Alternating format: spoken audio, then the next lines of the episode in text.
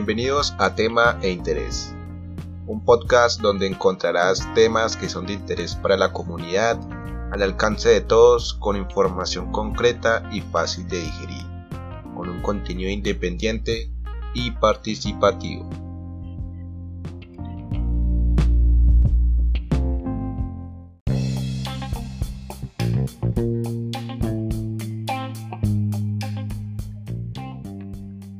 En este episodio nos encontramos con un gran invitado. Él es Rodrigo Lara Restrepo, hijo de Nancy Restrepo y del inmolado ministro de Justicia Rodrigo Lara Bonilla. Rodrigo Lara ha desempeñado diferentes cargos públicos y políticos. Ha trabajado como investigador y docente en la Universidad Externado, asesor externo del Ministerio del Interior y asesor de alto consejero presidencial para la acción social y profesor del CESA en la ciudad de Bogotá. Rodrigo ha adelantado diferentes iniciativas legislativas de relevancia nacional como la implementación de los acuerdos de paz con las FARC mediante el mecanismo de Fax Track. Actualmente es senador de la República, electo en el año 2018 con 92 mil votos. Y con ustedes, dirección y edición, Néstor Felipe Leal. Cordial saludo, senador. Contento de tenerlo en este espacio. Bueno, Néstor, eh, cordial saludo para usted y para todos sus seguidores, para todos los internautas. Gracias por esta amable invitación a su espacio, a este podcast de, temas e intereses. Y bueno, muy contento, aquí muy, muy abierto y muy dispuesto a responder todas sus inquietudes.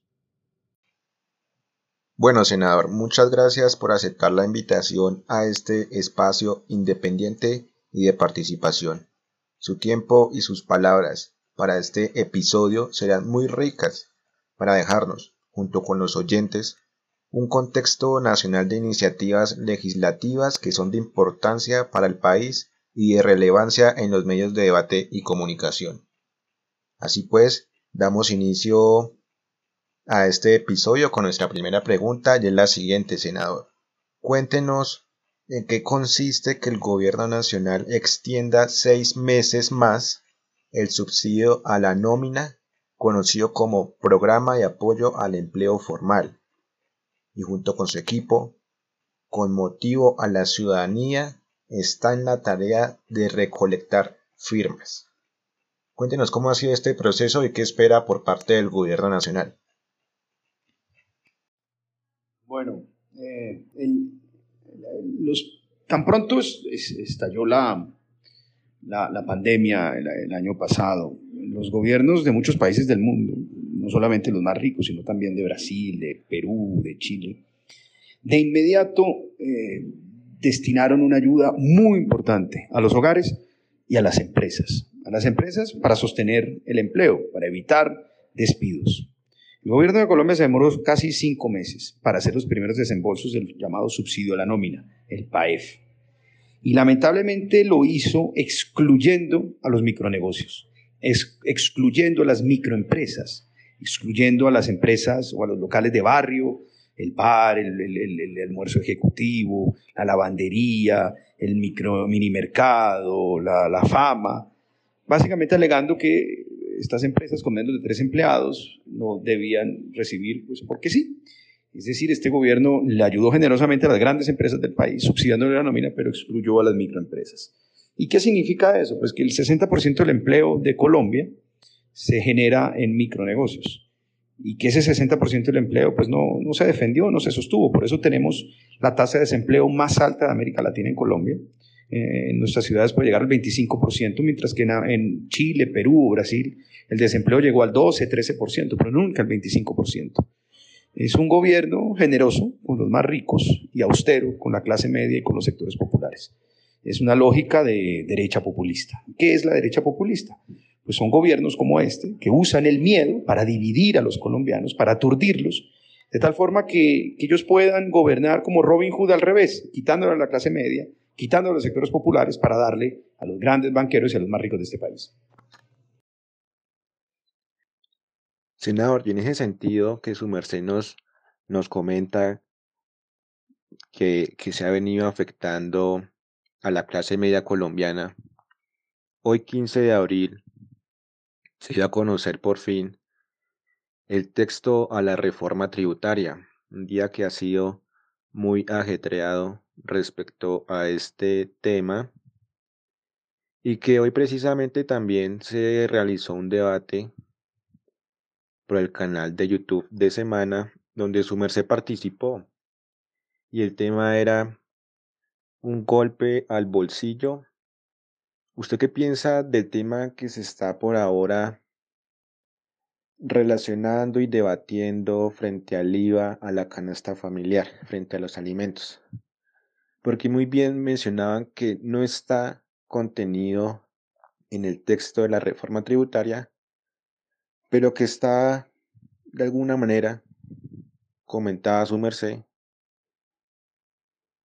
que está como tapado y que el gobierno quiere meter ese IVA a los colombianos y afectar a la clase media. Cuéntenos al respecto qué piensa frente a este punto. Néstor, usted tiene dos formas de colocarle o grabar con IVA a productos como la leche, la carne, los huevos o la gasolina. O usted le pone directamente el IVA al producto final, es decir, a la botella de leche, por ejemplo, que venden, consiguen en un supermercado. O usted tiene una manera de hacerlo y es indirectamente convirtiendo ese producto exento en excluido. ¿Qué significa un producto excluido de IVA?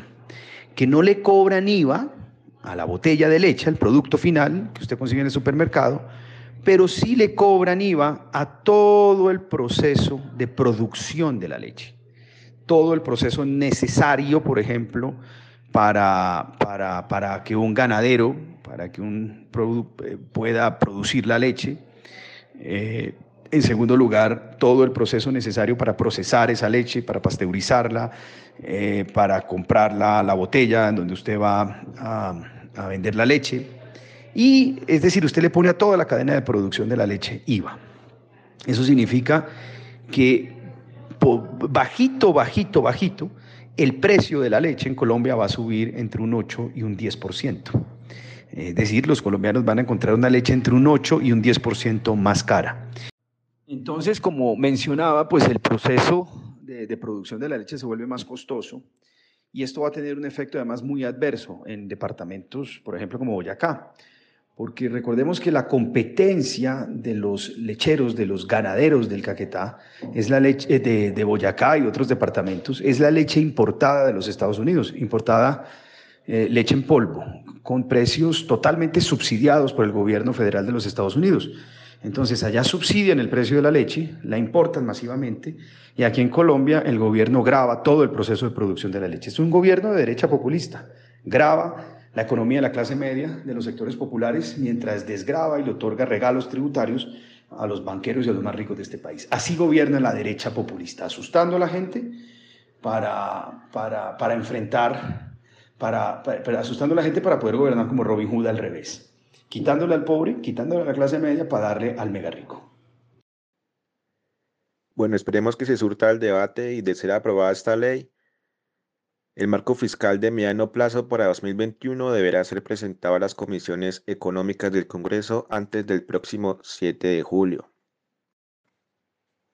Bueno, ya entrando en nuestra segunda pregunta del episodio, senador, y esa razón de un debate que se ha surtido los últimos días y que fue muy relevante a nivel nacional, es respecto al porte de armas. La senadora María Fernanda Cabal, del partido de gobierno, presentó un proyecto de ley de porte de armas.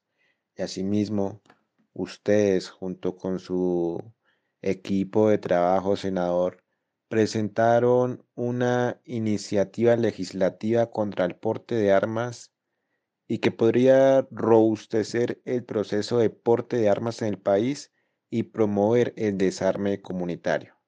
Cuéntenos un poco de esta iniciativa y qué se espera pues de la misma.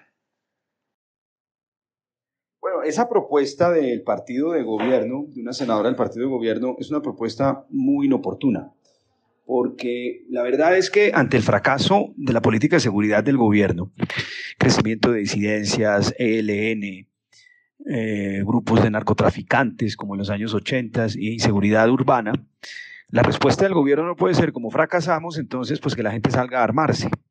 Es una propuesta en el fondo muy injusta, muy desigual, porque el rico rico pues compra camioneta blindada, esquema de seguridad y se arma, pero la clase media ¿qué hace?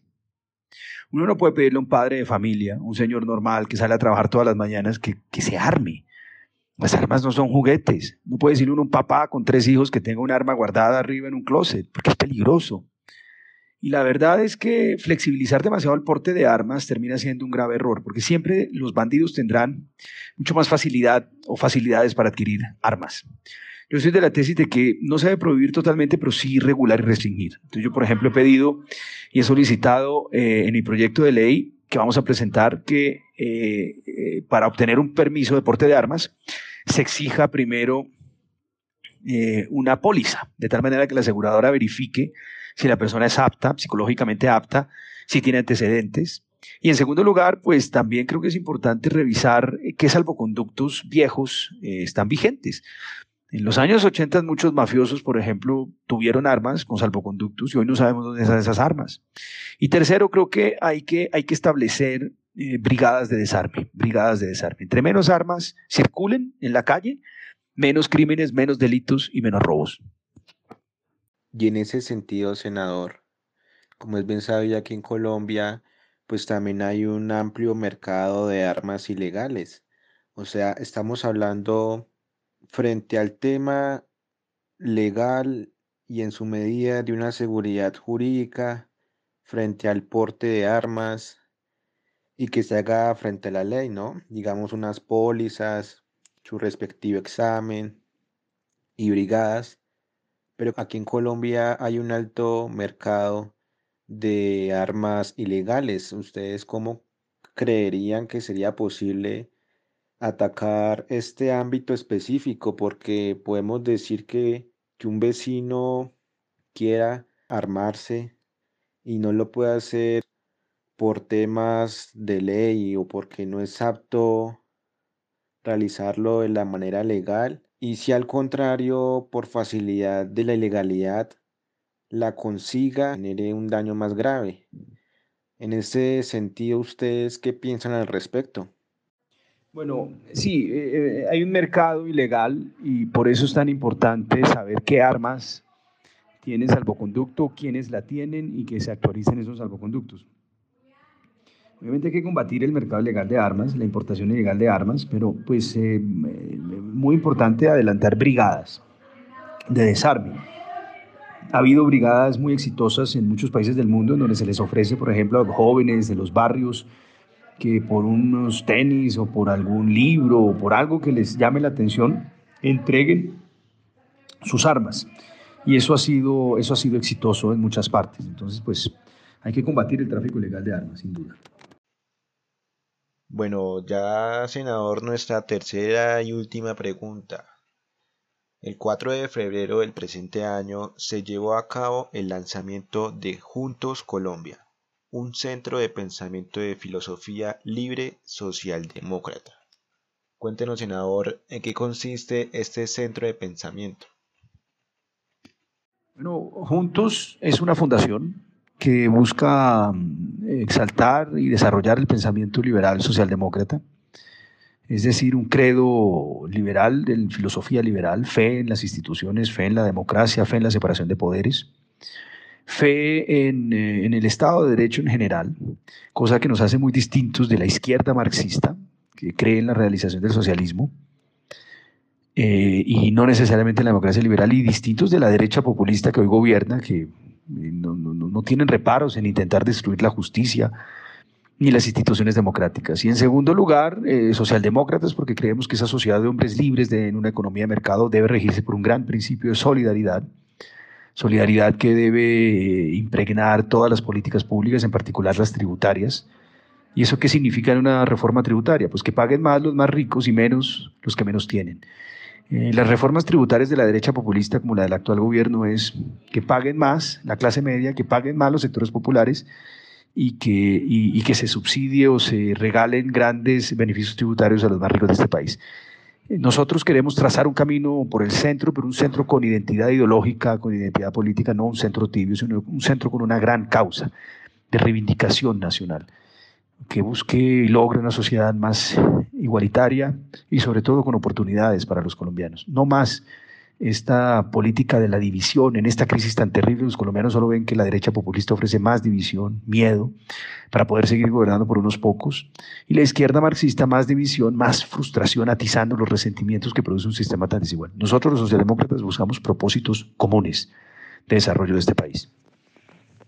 Senador Rodrigo Lara Restrepo, muchas gracias por su tiempo, por su participación que nos ha dejado una vista de un nuevo panorama político y nos deja sin duda con posturas y preguntas para reflexionar y cuestionarnos. Le invito para que nos siga apoyando y escuchando en los próximos episodios del podcast Tema e Interés. E igualmente, agradecerle a nuestra fiel y responsable audiencia. Nos encontramos en el siguiente episodio. Gracias, senador. Un abrazo. Bueno, Néstor, pues muchas gracias por, por este espacio. Eh, lo disfruté muchísimo. Las preguntas fueron muy pertinentes, muy interesantes y creo que me dio la oportunidad de hablar temas que para mí son importantes, pero creo que y que creo que son muy importantes para, para muchos colombianos. En todo caso, gracias y, y bueno, hasta muy pronto. Un gran abrazo. Adiós. Nos vemos en el siguiente episodio de Tema e Interés. No olvides compartir el capítulo con tus amigos. Un abrazo.